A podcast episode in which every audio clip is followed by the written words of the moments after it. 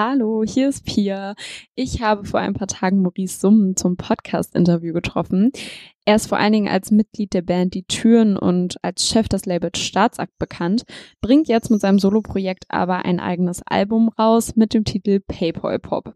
Wir haben uns in unserem kleinen Gespräch darüber unterhalten, wie er Paypal Pop sowohl virtuell als auch digital produzieren lassen hat. Dann habe ich ihn ein bisschen über seinen Song Organic ausgefragt und er hat mir erzählt, dass er richtig Bock auf Veränderungen hat. Bevor ihr das Interview jetzt hört, denkt natürlich dran, abonniert unseren Kanal, damit ihr keine Podcasts, keine Newsfolgen und alles weitere, was hier noch so passiert, verpasst. Ich wünsche euch ganz viel Spaß und bis bald.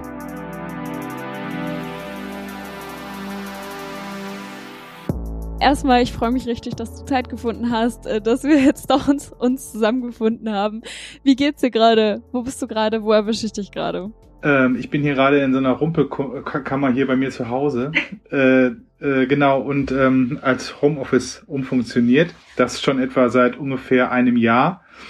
Genau, also Homeoffice äh, lautet die Devise auch bei mir und ähm, ja, mir geht's ganz gut. Äh, Tag geht schnell rum, ich bin gut abgelenkt. Ähm, kann mich nicht beklagen, wenn ich an Freunde, Freundinnen aus dem Live-Geschäft denke, aus Clubs und so weiter. Ähm, die haben mehr zu jammern und genau, bestimmt auch Leute, keine Ahnung, in, in der Pflege und sonst wo. Also ich kann eigentlich nicht klagen. Bin, wie gesagt, im Musikgeschäft gerade ist es ja absurderweise so, dass ähm, ja, es läuft ja alles so in so einer Parallelwelt. Geht dir ja wahrscheinlich nicht anders. Genau, es gibt halt so eine Art, keine Ahnung, ja, so eine Art parallele Popwelt, in der wir uns irgendwie alle aufhalten. Ähm, natürlich auch um, ähm, klar, ich meine, um Unterhaltung zu bieten, also ohne, ohne Musik und ja, das ganze Pop-Zeugs von Netflix bis weiß nicht wo wäre es auch gerade wahrscheinlich ein bisschen öde äh, für alle, das mit dem Lockdown und dem Bundeslockdown und welchem Lockdown auch immer. Genau, aber ähm, ja, ich bin gut abgelenkt und äh, freue mich eigentlich auch, dass es ähm, ja, dass es läuft und wir sind gerade auch nicht auf staatliche Hilfen angewiesen oder so. Also das ist irgendwie, keine Ahnung, da kenne ich halt, wie gesagt, ganz, ganz, ganz viele andere Fälle äh, aus ganz vielen anderen Bereichen und denen geht's viel, viel schlechter als ich. Also ich kann hier echt nicht jammern gerade. Das freut mich doch erstmal zu hören, soweit, dass bei dir alles top ist und äh, ja, du dich nicht beklagen kannst. Bevor wir jetzt ein bisschen gleich über dein äh, neues Album reden, äh, du bist ja vor allen Dingen als Sänger der Gruppe Die Türen bekannt und auch als Gründer des Labels Staatsakt. Jetzt hast du dich aber dazu entschieden, ein Soloalbum zu veröffentlichen. Meine Frage, wieso überhaupt und warum jetzt? Ja, also ich war tatsächlich äh, im, im, äh, im Winter beschäftigt mit Freunden ein Album zu machen, äh, neues Der Mann-Album, das ist so ein Ablegerprojekt von den Türen, das haben wir mal vor acht, neun Jahren haben wir mal ein Album rausgebracht, Wir sind der Mann, und da sollte es jetzt eigentlich einen zweiten Teil geben. Und da waren wir mitten äh, in der Vorbereitung, so Songs äh, skizzieren und so. Und da, da ist uns dann auf jeden Fall ähm, die ähm, Pandemie halt voll reingegrätscht. Und dann haben wir halt die Produktion abgebrochen. Und ähm, genau, und dann haben wir angefangen, ähm, das irgendwie zu verschieben vom, also wir wollten eigentlich so im November oder so loslegen. Und das war dann genau, was war das? Man muss ja mittlerweile schon so durchnummerieren. Lockdown 2 war das dann, glaube ich. Und dann, genau, auf jeden Fall war, äh, war klar, okay, wir schaffen das nicht zusammen ins Studio zu kommen, weil auch unterschiedliche familiäre Situationen mit Kindern und, und genau. Äh, jo, und dann haben wir gesagt, okay, verschieben wir. Und dann habe ich aber, hatte irgendwie Bock, was zu machen und dachte dann so, hm, diese ähm, ganzen kreativen Plattformen, die es da so gibt, also wo man halt so quasi übers Netz kollaboriert mit irgendwelchen Musiker, Musikerinnen, Produzenten und so. Fand ich schon mal interessant. Ich wurde ja immer schon ganz schön mit Werbung zugeballert auf allen möglichen äh, Kanälen und dachte mir so, äh, ach, auch mal ganz lustig, äh, Musik zu machen mit einer wildfremden Person aus irgendeinem Land X. Also keine Ahnung, ich hatte ja auch keine Ahnung, hatte mich da vorher noch nie umgeschaut und dachte, ach, jetzt ist vielleicht eine ganz gute Zeit, wenn ich schon nicht mit Freunden Musik machen kann, äh, dann äh, kann ich auch gleich mit irgendwelchen Unbekannten Musik machen und dachte mir so, okay, ich nutze jetzt einfach mal die Zeit. Ja, auch vollkommen ungewiss, wie lange das dann noch gehen wird, aber ich dachte, okay, äh, schaue ich mich da mal um und dann habe ich angefangen. Du hast es jetzt eben schon erwähnt, dieser, das ganz Besondere an PayPal Pop, wie dein Album ja heißt, ist, dass du einfach die 15 Tracks mit komplett äh, Leuten gemacht hast, die du einfach nicht kennst. Du hast quasi das Ghost Producing äh, ausprobiert. Ähm, Du hast eben schon erzählt, wie die Idee entstanden ist. Wie war dann aber deine Herangehensweise? Also hast du die Produzenten nach irgendwelchen Kriterien ausgesucht oder hast du dir einfach Länder gepickt? Wie, wie lief das so ein bisschen ab? Also die Produzentinnen habe ich mir äh, eben auf diesen Portalen gesucht, habe nur bei äh, Produzenten geguckt, Produzentinnen und nicht bei ähm, ja, bei Beatmakern oder bei äh, Instrumentalisten und so weiter und so fort. Und dann habe ich mir die äh, ausgesucht. Ähm, nach äh, verschiedenen Kriterien kann man da suchen, aber es hat nicht viel gebracht. Also ich habe festgestellt, alle Produzentinnen wollen alles produzieren oder bieten sich für alles an. Von daher waren die Kategorien auch egal. Ich habe dann irgendwann so ein bisschen nach dem Preis geguckt und ähm, habe eben nicht diese Premium Producer äh, gewählt, die schon so mit ganz vielen fünf Sterne zufriedene Kunden, Kundinnen, sondern ich war derjenige, der dann eher so bei den Neuankömmlingen oder den, ähm, ja, vielleicht so den, den Mauerblümchen, also die noch nicht so beschriebenen Produzentinnen. Also da habe ich mich dann halt irgendwie umgeschaut und habe mich dann, äh, genau, wie bei Tinder durchgeswiped äh, bin irgendwo hängen geblieben, wo ich es interessant fand. Meistens natürlich irgendwie durch ein äh, Artist-Profile, irgendwie so, oh, das sieht ja interessant aus. Und dann habe ich mich da durchgehört und ähm, dann bin ich in Kontakt getreten, genau. Also hast du den, den Produzenten da echt äh, auch freie Hand gelassen oder gab es mal so Situationen, wo du gesagt hast, boah, nee, das geht jetzt in eine komplett falsche Richtung, äh, das müssen wir nochmal umkrempeln? Ja, das war, es gab auf jeden Fall so ein paar Sachen, wo ich abgebrochen habe. Da habe ich halt gemerkt, okay, je, je tiefer wir in den Dialog steigen, desto äh, unmöglicher wird's. Wir kommen, wir kommen offenbar nicht so richtig miteinander auf, auf eine Welle. Ich weiß nicht, ob das mit diesen Leuten dann in einem Raum anders gelaufen wäre als in so ähm, auf virtuellem Wege, weil das waren ja meistens halt, meistens waren es halt einfach so, äh, ja, so quasi so Chaträume, in denen man da war. Ähm, genau, und da kann man aber nicht zusammen und man hat gemerkt, okay, lass uns das jetzt einfach abbrechen, das, irgendwie kommen wir hier nicht zusammen. Das waren aber echt nur wenige Fälle. Ich glaube, es waren vier oder fünf. Der Rest ist eigentlich komplett auf der Platte gelandet. Also ich habe eigentlich, ähm, hatte ich auch immer den Ehrgeiz, die Sachen zu Ende zu bringen. Und ähm, genau, im Grunde, ja, kann man sagen, ist eigentlich fast, also mehr, also weit mehr als die Hälfte ist richtig gut gegangen. Ähm, eine, eine neue Künstlerin, die du, ich weiß nicht, in dem Kontext vielleicht auch kennengelernt hast, ist Girl Woman, denn die hat ja das erste oder das einzige Feature auf dem ganzen Album. Wie kam dann mit ihr ähm, der Kontakt zustande? Kanntet ihr euch vorher schon? Genau, bei Girl Woman ist tatsächlich so, ähm, die, äh, die haben wir bei Staatsakt unter Vertrag genommen, schon letztes Jahr. Die ist tatsächlich, also das, da war es tatsächlich so, dass wir uns äh, in der in der, im ersten Lockdown wollten wir uns damals treffen. Das hat dann nicht geklappt. Wir haben uns dann irgendwann im Sommer letzten Jahres getroffen, haben im Mai letzten Jahres ihre erste Single veröffentlicht. Mittlerweile sind schon drei Singles draußen. Im November diesen Jahres kommt ihr Album, ihr Debütalbum. Genau, und ähm, ich hatte mit äh, ihr eh, äh, war ich mit im Dialog ähm, wegen, ähm, wegen irgendeiner Video- oder Single-Produktion. Und da habe ich hatte, kam, kam gerade dieses Playback rein, was ich halt äh, mit der Hook äh, in Auftrag gegeben hatte und dachte, und, sie, und ja, was machst du denn gerade? Und dann so, ja, ich mache gerade das, ach, das klingt interessant, ach ja, willst mal hören? Hast du Bock, vielleicht was zu machen? Und ja, klar, gib mal her. Und dann ähm, fühlte sie sich sofort inspiriert durch die Hook, alles tut www und hat irgendwie ähm, ja, spitzen Strophen geschrieben und ähm, genau, dann war das Stück eigentlich, keine Ahnung, zwei Tage später war es fertig. Also ich hatte das Glück, dass sie sich äh, da sehr inspiriert fühlte. Ich habe äh, in dem Pressetext gelesen, dass die Songskizzen quasi aus dem Alltag herausgegriffen sind. Also du, du sprichst ja auch von ganz vielen, vielen Alltagsbeobachtungen. Wie kann ich mir das vorstellen? Bist du in einen Bioladen zum Beispiel gegangen und hast gedacht, hey, okay, jetzt schreibe ich mal hier die Preise auf und äh, das, was ich hier so finde, macht da den Song Organic draus? Oder wie kann ich mir das vorstellen? Ja, so ähnlich. Also bei mir ist es meistens so, dass die Idee, also die Songideen kommen meistens, äh, sind, sind es erst die Hooks, die ich im Kopf habe also die, die, die, der Chorus, der Refrain. Das ist so das, wo, wie es bei mir immer losgeht. Und ich hatte dann irgendwann diese Hook im Kopf ähm, äh, vom Bioladen abgezockt, das bockt. Die fand ich irgendwie ganz gut, weil ich dieses Lebensgefühl in Bioläden ähm, sehr besonders finde. Also, dass man eben so wahnsinnig viel Geld ausgibt für Lebensmittel, weitaus mehr als man das jetzt in einem Discounter oder so ausgeben würde. Und man hat trotzdem ein gutes Gefühl dabei. Und selbst wenn man teilweise echt richtig knapp bei Kasse ist, äh, leistet man sich das äh, zum Teil aus einem äh, und und es bereichert das Lebensgefühl, obwohl es irgendwie einen auf der anderen Seite total arm macht.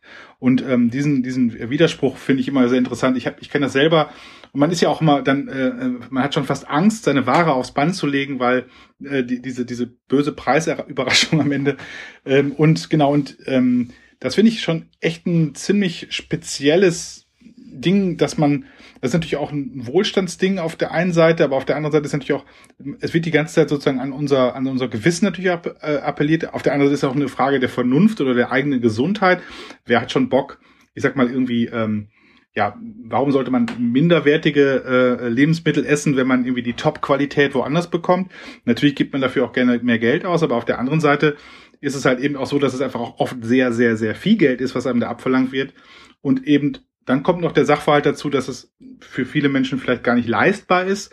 Das macht mich dann auch ein bisschen wütend. Aber ich finde insgesamt dieses, dieses, ähm, dieses Gefühl, was man da hat, dieses, ich stehe auf der richtigen Seite des Lebens, ich treffe die richtigen Entscheidungen, ich äh, ernähre mich bewusst und, und, und nachhaltig und, und so weiter. Aber ich lasse mich das richtig, richtig viel Geld kosten. Und teilweise vielleicht auch einfach, sind die Preise auch einfach komplett gaga oder so. Also man kann gar nicht mehr nachvollziehen, ich habe das Gefühl, also zum Beispiel Brot in einem Bioladen oder so, das wird ja immer teurer. Also ich meine, ich kann mich dran erinnern, da war man mal bei vier oder vier, vier Euro und fand schon so, oh, vier Euro ist aber ganz schön viel für ein Brot, dann fünf Euro, sechs Euro, sieben Euro. Also ich habe das Gefühl, ich werde diese zehn Euro Grenze für Brote noch miterleben. Und ähm, äh, äh, das ist schon krass. Also ich will nur sagen, und genau, und da, äh, ich finde dieses Lebensgefühl erstaunlich. Also diese extrem gute Laune bei vielen Leuten, die so alle so, ach, jetzt, jetzt wir, wir, wir ernähren uns ganz bewusst und äh, ganz entschieden.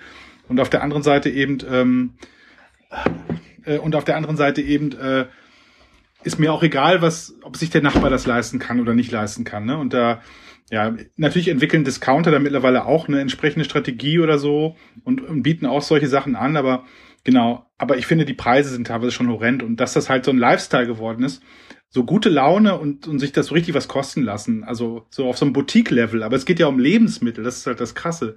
Es sind halt keine Luxusgüter, ob ich jetzt irgendwie den supergeilen Schrank oder das supergeile Vinyl oder, oder weißt du, was ich meine, das ist halt irgendwie, oder die tolle Klamotte, die Boutique-Klamotte, es, ist, es geht um Lebensmittel, aber es hat so ein Boutique-Gefühl. Und, und das finde ich so krass, diese Exklusivität, die da auch so ein bisschen im Raum so drin ist, ne, bei allen, die auch da so mit ihren kleinen Wagen rumfahren. Das finde ich schon krass. Und da habe ich irgendwie gedacht, da manchmal einen lustigen, also einen lustigen, guten, also so, so also gute Laune, aber natürlich äh, hat das natürlich auch, äh, ja, es hat auch natürlich so ein, da ist auch ein kleiner, feiner Riss drin, auf jeden Fall, in diesem ganzen Stück. Ich habe jetzt eben Organic schon angesprochen, du hast jetzt auch schon viel darüber erzählt. Ähm, bei so einem Song, aber auch zum Beispiel bei Hey Autos oder so, da hatte ich so Assoziationen mit, ja, auch Klimaschutz oder was du eben angesprochen hast, dieses Lebensgefühl. Auf der anderen Seite, finde ich, hat PayPal Pop aber auch mit Songs wie Das Ladekabel oder Black Friday so Songs, ähm, wo ich das Gefühl hatte, vielleicht machst du dich auch ein bisschen so lustig über das Verhalten der Gesellschaft. Ist PayPal Pop für dich eher so eine so eine Satire damit oder eine neutrale Gegenwartsbeobachtung? Wie würdest du das so einordnen? Also Satire ist es auf jeden Fall nicht. Also es ist auf jeden Fall, also ich sagen mal so, ich finde es immer gut, wenn man ernste Themen äh, oder so auch mit irgendwie ähm, mit, mit, mit, mit guten Grooves oder so ähm, unterstützt, weil ich finde halt einfach, dass also ich habe Bock auf Veränderung, ich habe äh, auch Bock auf nachhaltige Entscheidungen, ich habe auch Bock auf gesellschaftliche Verantwortung im Hinblick auf Fragen der Nachhaltigkeit, Klima und so weiter. Und ich kriege da eher gute Laune, wenn ich äh, an diese Dinge denke. Und ähm, natürlich, also wenn ich jetzt, hey, Autos oder so, das ist einfach klar, ist das halt so hup hup, das Auto nervt mich in der Stadt, ich sitze gemütlich mit Freunden irgendwie an einem Eckcafé draußen, also jetzt nicht in Corona-Zeiten, sondern eben normalerweise. Und dann äh, nerven die Autos die ganze Zeit. Aber irgendwann blende ich das ja auch aus. Aber trotzdem würde ich mich natürlich freuen über autofreie Innenstädte oder zumindestens mehr Räume, in denen autofreie Innenstädte wären. Ich komme auf der anderen Seite aus dem Münsterland, da geht gar nichts ohne Auto, da ist der, also da ist der Nahverkehr auch komplett abgehängt, da hat sich seit Jahren keiner mehr drum gekümmert da, dafür macht man alles dem Auto. Da, da fährt man Zigaretten holen mit dem Auto, weil die nächste Tankstelle ist sechs Kilometer weit und da kriegt man Zigaretten. Also so, also so, so ist das, das, das kenne ich halt auch. Also das mache ich jetzt keinem zum Vorwurf, aber ich finde halt irgendwie so diese, ich fand vielleicht auch einfach diese Automobilindustrie, die natürlich auch in der Corona-Zeit auch ähm, natürlich auch so wahnsinnig viel unsere unsere Politik mitgestaltet hat, also über ihre Lobby äh, hat mich auch natürlich genervt, ne? Äh, als Kulturschaffender sozusagen, dass die, die, die Autoindustrie da irgendwie natürlich mal wieder fein raus war. Äh, und heute noch, jetzt ja gerade noch, also selbst unter Bundeslockdown-Bedingungen, ähm, da wird fleißig produziert. Und genau, auf anderer Seite steht's halt still so. Das, also Autos sind halt schon, ich, ich, ich bin das Gefühl, ich habe also ich habe das Gefühl, ich bin mit Autos groß geworden. Also die haben immer eine sehr, sehr große Rolle gespielt in, in, in der Gesellschaft bei meiner Familie, bei Freunden auf dem Lande, keine Ahnung. Es hat immer, es ging immer sehr viel auch um Autos, so die Anschaffung von Autos und auch Kredite aufzunehmen für Autos. Und Autos waren immer so Teil eines, eines Lebensentwurfs. Ne? Und ähm, genau, und jetzt, keine Ahnung, denke ich halt so, ja, weiß nicht, ich bin ja auch in die Stadt gezogen, eben äh, um, äh, ja, keine Ahnung, vielleicht ein anderes Lebensmodell habe ich mich für entschieden und wie gesagt, ich fand einige Sachen ganz toll, dieses, äh, also als man jetzt in der Corona-Pandemie äh, auch diese breiteren Fahrradstraßen ähm, oder halt in der Friedrichstraße hier und so.